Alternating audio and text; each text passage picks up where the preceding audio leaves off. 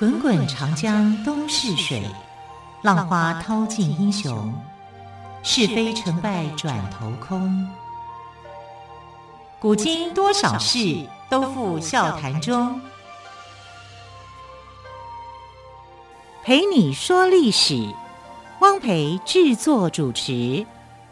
欢迎朋友们收听今天的《陪你说历史》节目，我是汪培。同样的，再次为朋友们邀请到历史专栏作家于远炫老师来到我们节目当中。老师好，主持人好，听众朋友大家好。老师，上个星期我们谈到的是郁永和哦，那其实我们台湾现在有今日的繁荣富庶，真的是要感谢先人啊的筚路蓝缕一路。这样子的披荆斩棘，所以才让我们现在有这么好的生活。对，老师，关于台湾如何慢慢的从这么辛苦荒凉的地方变成现在的富庶繁荣，这个中间的过程，我们是不是可以请老师来跟我们来聊一下？那我们可以讲，就是说台湾的一开始的时候，经营的地方是从南部开始的，所以台湾的发展是由南往北，由南往北。好，不过我们现在感觉好像是。北部比较繁荣，对，对，其实北部那时候是最落后的地区。应该讲不是说落后，就是它呃保存着原始的森林的那种样貌。所以，我们看到玉永河到北部的时候，我们会觉得说：“哎呦，去到一个繁荣的大都市。”错，在当时的话，北部的话是一片的蛮荒啊。它其实好像就到了一个，好像我们现在看电影一样啊。你到了这个南非啊、非洲啊，或者是呃中南美洲的某某一处森林，其实台湾那个时候就是像这样啊，反正是在开发的地区，台南呐、啊、凤山呐、这地区反而是呃开发的比较早的啊，所以我们的开发情形其实是先南后北。啊，先西部后东部，东部算是啊、最慢开发的哈，因为啊、那时候有很多的原住民朋友啊是在花东地区的哈，所以这个过程来说非常非常的艰辛呐、啊，其实是呃花了很长很长的时间才慢慢看到现在台湾的这个样子。那当时呢，这个我们看到台南一开始，其实台南是很多人在经营的。最早的时候啊，就是有荷兰人也在这里。荷兰人之前还有日本人跟少数的汉人啊，就在这边工作了，所以他是很快的。那等到郑成功来的时候呢，郑成功的势力又往北，再往北呢，到哪里？到台中，因为他把整个大肚王国几乎消灭了嘛，只剩下几个人存活啊。就是其实你就可以想象那个时代里面呢，很有很多的战争，大概都跟原住民朋友是有关的。啊，所以呃，其实原汉或者原客啊之间呢，有常常有很多的发生很多的争斗啊。这个争斗说真的讲是在那个时代里面呢、无可避免啊。那啊，所以这个时候我们就更需要的是了解这个历史，然后啊给予谅解啊，就是说彼此消弭之间的这种问题啊。那我们刚刚讲到就是说呃。郑成功发展到台中、哈苗栗这一带，可是新竹这一片呢？新竹这片仍然是一片的荒凉啊，是比较比较荒凉的。但新竹出了一个开垦的一个英雄，这个英雄呢叫做王世杰，世就是世界的世，杰呢杰出的杰，杰出的杰，王世杰。那王世杰是谁呢？他原本是福建金门埔边村的人，他是在西元一六六一年。啊，换算明朝历史是永历十五年的时候出生的。那他长大之后呢，就跟着东宁王郑经啊北伐中原。可是郑经后来就失败了，失败以后他就退回台湾。王世杰也跟着就回到台湾。他等于算是郑经的部署吗？对，他算是郑经的部署，哦、而且非常年轻啊。嗯、啊，那时候你看他一六六一年。出出生的啊，所以到一六八几年的时候，也不过就是十几二十岁，对、啊，所以他很年轻啊，就跟着郑经啊，然后郑经后来啊，就是继位的是郑克爽嘛，啊，所以他就又跟着郑克爽。嗯、那跟着郑克爽的时候，这个年轻的军官呢、啊，就受到重用啊，至少是呃，你是说王世奇就受到了郑克爽的重用？对，对，对，可是重用没几年啦，啊，这施琅就来。平复收收拾了这个澎湖之后，台湾就归降，就投降了、嗯、啊。所以他其实没有多少年啊，就在明郑王朝的时期，但是却是他青年时期的一个重要的一个经历。那这个经历带给他什么样的帮助呢？因为他帮助了郑克爽，所以郑克爽是很喜欢他的，然后就啊、呃、对着他就讲说，因为他可是郑克爽不是欠韦小宝很多钱吗？哎呀，我不好意思开开玩笑，开开玩笑。啊，郑克爽那时候虽然他也很年轻啊，嗯、他不过就是一个小孩啊，嗯、啊，然后这个小孩就很有胆量，他就对着王世杰讲说。你从你现在骑上马的地方开始，到你下马的地方停止，这块土地通通给你，就这样啊。他就所以呢，他就往我没有办法去想象那个大小哎、欸，你那算是很大吗？还是其实那是一句空话啊？好会哄人哦。对啊，就是我给你一匹马，对不对？嗯，然后你走在呃蛮荒的地界里面，嗯、那是新竹很荒凉嘛。啊，然后然后就告诉你说，你现在骑上马，然后到你骑下马的地方，这土地就归你，就这样。从你上马到下马的地方都给你。对，你能够跑多久你就跑多久，嗯、这样。结果他只跑到竹堑这地区，竹堑在哪里啊？竹堑在现在的新竹。新竹哦。对，就整个新竹就是王世杰的哦。啊，可是为什么说这句是一个空话呢？因为那时候没人啊。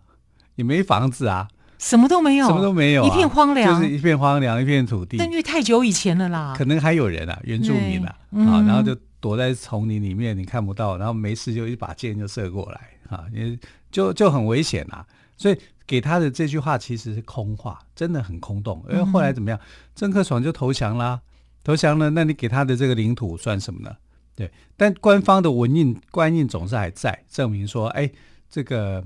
呃，郑克爽哈封王世杰哈是变成竹堑王，类似这样的一个是名字听起来还蛮好听的，竹堑王哎、欸，要是现在封就就厉害了。开玩笑，一个竹科那边附近地价物价都上涨了。但你现问题是你现在投降啦，对，那投降满清啦，你这说的话还算数吗？还有用吗？真的，对不对？哈，康熙封就不一样了。对，而且他还是明朝的官员，嗯哼，明正时期的官官员。那那时候因为郑克爽投降的关系哦，所以你是呃郑克爽的官员的话，你就要被送回去中国内地的。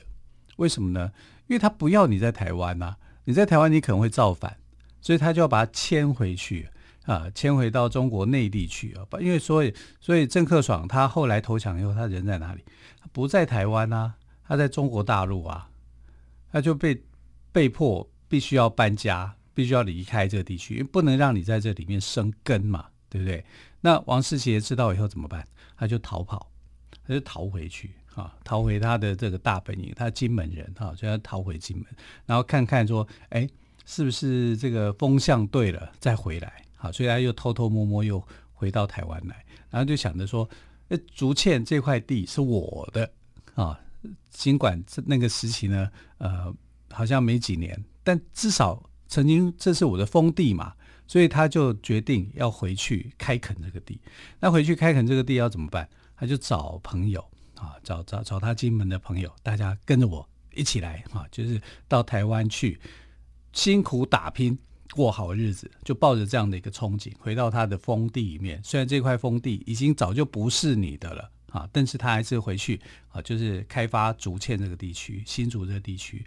那在新竹这个地区，你看郁永河来台湾的时候啊，是康熙三十六年，然后整个新竹地区他走的那条路径里面是没有人的，只有梅花鹿啊、水鹿啊 什么还没走过去。这些还好，那个百步蛇啊，那种比较 蟒蛇会比较令人害怕。所以。所以你看，郁永河的时代，康熙三十六年啦，啊，才刚收回台湾十四年，嗯、就已经是很荒凉。那呃，王世杰是什么时候到台湾的？康熙二十几年，他其实在台湾生活很久，很久哎、欸，很久了啊。就是，但是到竹堑地区的时候，也不过就是比玉永和大概再早十几年。嗯哼，那玉永和碰到的是那种荒凉的地界，难道他不是吗？他、啊、应该也是啊，他也是啊。啊，所以你要开垦这个新竹是很困难的一件事情，你必须要怎么样？因为你要这你要找到平原，找到水源，对，然后水源是第一个要找的，非常的重要。你没水不能生活啊，对你三天不喝水就完蛋了，你生命迹象会减弱。有水的话，你还可以撑得住嘛？那王世杰他是一个人吗？还是一群人？一群人啊，他绝对不会一个人，一个人 怎么 怎么来呢？玩啊？对啊，就没办法开垦啊，所以他一定是带着一群人，带着一群人一定是偷渡，因为他不是那个呃合法的，他是非法的，他是明朝时期的官员、啊，对，是要被赶回去的，赶回内地去的，不能留在台湾的啊，所以他只能用这种方式，但。还好，就是说他那个官也没有说太重要，对。啊，所以久了加上康熙那个时候并没有很重视台湾，对啊，所以就你要在这边自生自灭就随便你、嗯、啊，所以他就带着一群人啊来到新竹，他曾经的封地就开始去开垦，开垦以后才知道，慢慢的开垦才知道这么不容易，哎、原来这么荒凉啊，嗯，而且还要想办法跟。当时的原住民哦，要有一个取得一个共识，对啊，人家怎么好和平相处？原住民那时候也有分这个生番、熟番，就是那个时候的用语了。嗯、我们就是讲，就是说已经汉化的原住民跟哎仍然还是处在原始的原住民的那个阶段哈，所以就会有那种冲突存在。嗯哼，对，所以他必须要去解决这个冲突问题。嗯哼，好，到底王世杰是如何开垦新竹的呢？我们先休息一下。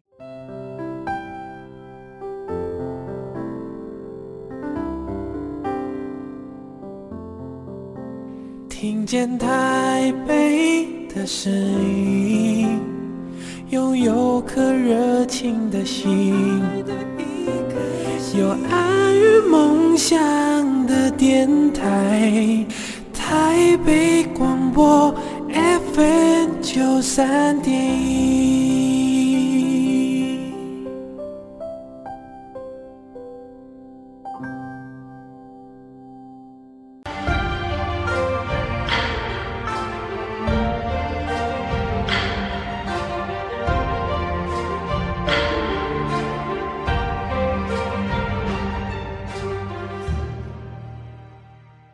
陪你说历史节目，我是汪培。今天特别来宾，历史专栏作家于远炫老师，跟我们谈到的是王世杰的新竹开垦之路。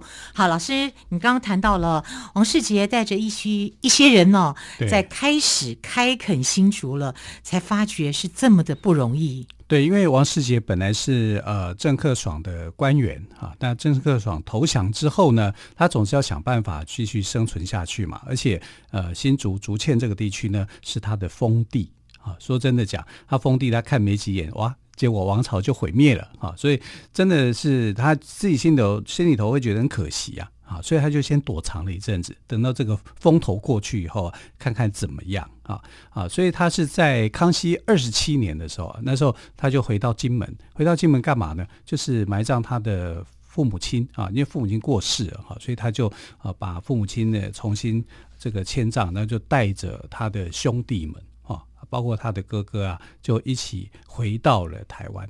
那时候其实都还算是有一点。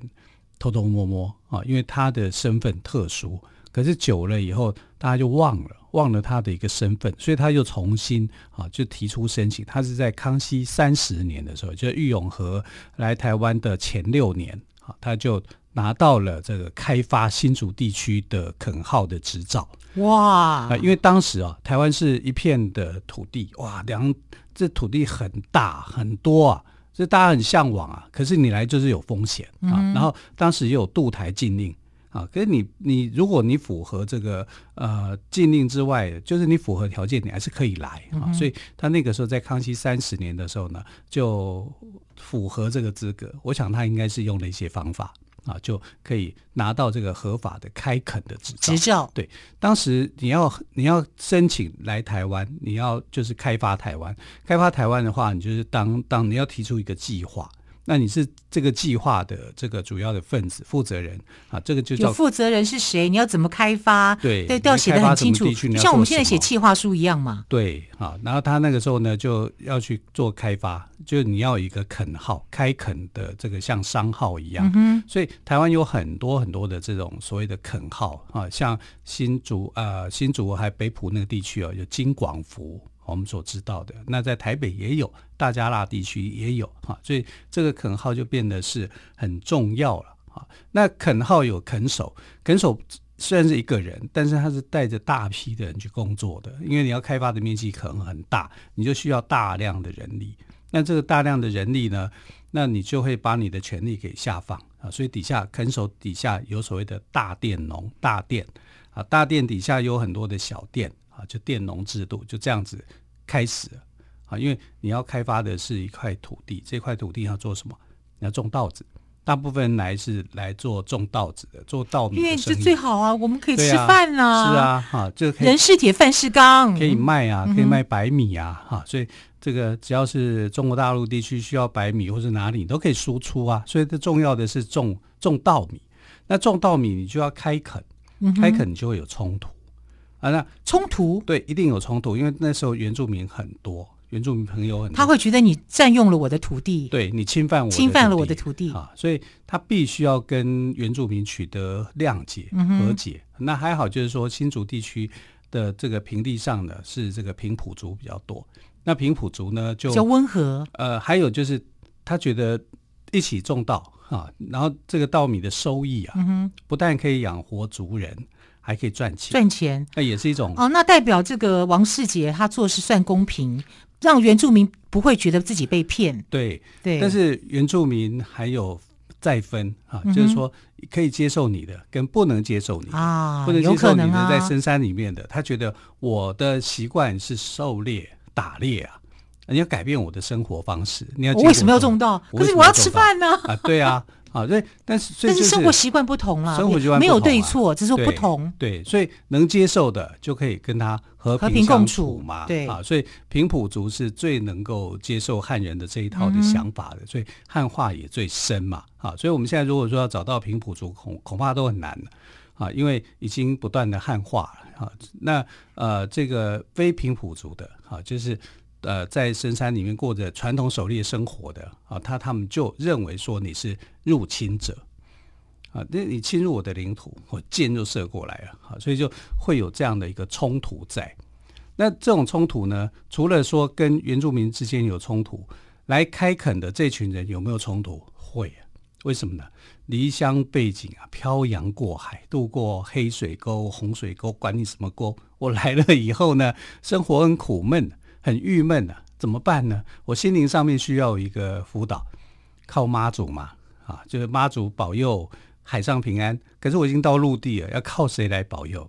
所以王世杰那时候用了一个方法，这方法想起来也很简单，就是用信仰来凝聚这个乡亲们的共识。所以他做什么你知道吗？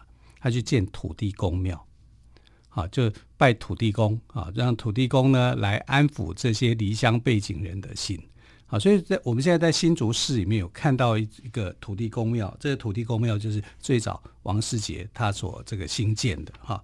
那这个算是新竹市历史悠久的土地公庙，又称为叫做开台福地哈，就在现在的新竹的东门福德祠。好，所以我们知道如果去新竹市去玩，哎，你是新竹人嘛？我在 新竹出生，对对对对，我我只记得城隍庙，小时候常去城隍庙吃东西。对，所以新竹东门的这个福德祠啊，是他最早的一个土地公庙。然后呃，这个王世杰开垦的最早的地区也是现在现在的新竹市的东门街三十六巷附近啊，所以这个。这个历史上面记载的是非常非常的清楚的。我我小学还念新竹西门国小呢，呃、但是我念到小二的时候就搬来台北了。对，所以呃，王世杰对新竹人来说是一个很重要的英雄式的人物，嗯、因为他得一一个是他要跟原住民达成和解，然后跟呃另外一组的原住民，另外一群的原住民，他要抵抗他，就是因为他有可能会彼此之间是敌对的。那样的一个关系，说起来还蛮复杂的。对呀、啊，然后这个自己的同胞还需要安抚，还需要进这个福德祠啊来安抚他。可是这个我觉得一定会这样子。你你这样一个公司行号，员工之间也会有不和的啊。是啊，这很正常啊。他带着在带领的这么多人来，一定彼此意见也会不一样的。但你盖了福德祠，光靠信仰还不够啊。有时候人的苦闷不是说只有求神问卜。可以解决的。你心灵上的寄托，你需要有另一半。对啊，所以呢，后来王世杰就是哎，因为呃，我们台湾人有一句话：无登刷公就无登刷妈，有唐山公没有唐山妈啊？为什么呢？因为渡台禁令里面呢，就是你不可以带你的另一半来的。只有你一个人可以过来。对对对，那这些没有呃，后来如果你你来台湾发展，没有什么着落，又没有妻子，又没有孩子，这群人就会被称为叫做罗汉脚、罗汉咖、哦、罗汉脚就这样来的。对对对，就这样子来的啊！因为看罗汉脚那个神像里面，罗汉的神像就是这样子哈。那那你没有，你要想办法不让他们变成罗汉脚，那要怎么办啊？就是要结婚嘛。啊，要有对象，嗯、对，让他们有一个家的感觉。对，所以王世杰呢，就促成就是说，呃，原住民跟这个汉人之间的通婚，也就是跟平埔族通婚了啊。所以这个呃，过去有一段时间，台湾的历史上是只有唐山来的这些男生，但是这个如果他的另一半多半来讲都是原住民比较多，但这个情况有没有改变？有。啊，因为到后期的时候，这个这个渡台禁令就慢慢取消。啊，为什么要取消？你变成人口这个不平均啊，男多于女嘛。那那男多于女的一个状况会怎么样？很危险，整个社会暴力的风气又比较比较盛。所以在呃王世杰开发新竹那阶段以后，他就察觉到这个问题，所以所以他就很鼓励原汉通婚啊，去消弭彼此之间的争议跟问题。然后也可以让他们心情获得这个，我觉得会耶，真的这样这样子的改革，我觉得很好。对啊，这样你要做这个肯守，他必须要照顾很多人、嗯、啊。就是我们现在有信仰、有家庭，对，至少能够安顿身心。对啊，对对，那我跟着大老板去开发新竹才有意义嘛。好，所以他是开发新竹，新竹这块地，说真的讲，本来就是我的封地啊，郑克爽封给我的啊，啊，那我就必须要去好好的努力去经营嘛。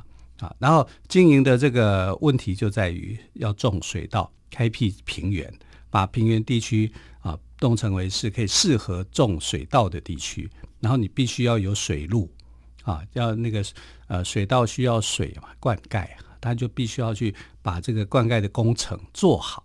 做好以后呢，他就每天要去巡逻啊，就是稻子的生长，稻子的生长季节是很漫长的。大概需要一百二十天到一百五十天，所以台湾是得天独厚，台湾是可以一年两获，也就是一年三百六十五天，它可以有两次的收获，啊，甚至有些地区还可以三次，哦，那真的是宝岛哈，所以对他们来说，这个台湾地区的这个稻米的产量是非常丰富的，嗯哼，而且越改良技术越好，越好吃。哇、嗯，对，好，这是非常非常丰富的，好，所以呃，王世杰开发新竹到了这个阶段以后呢，哎，他几乎就是让带领的这些垦号的大佃农、小佃农都可以在这。那这样子是不是人口就越来越多了？就多了，嗯哼，好，就开始就呃逐渐就繁荣起来，所以到康熙六十年的时候呢，人口这边就开始发展起来，但是原住民朋友，好，就是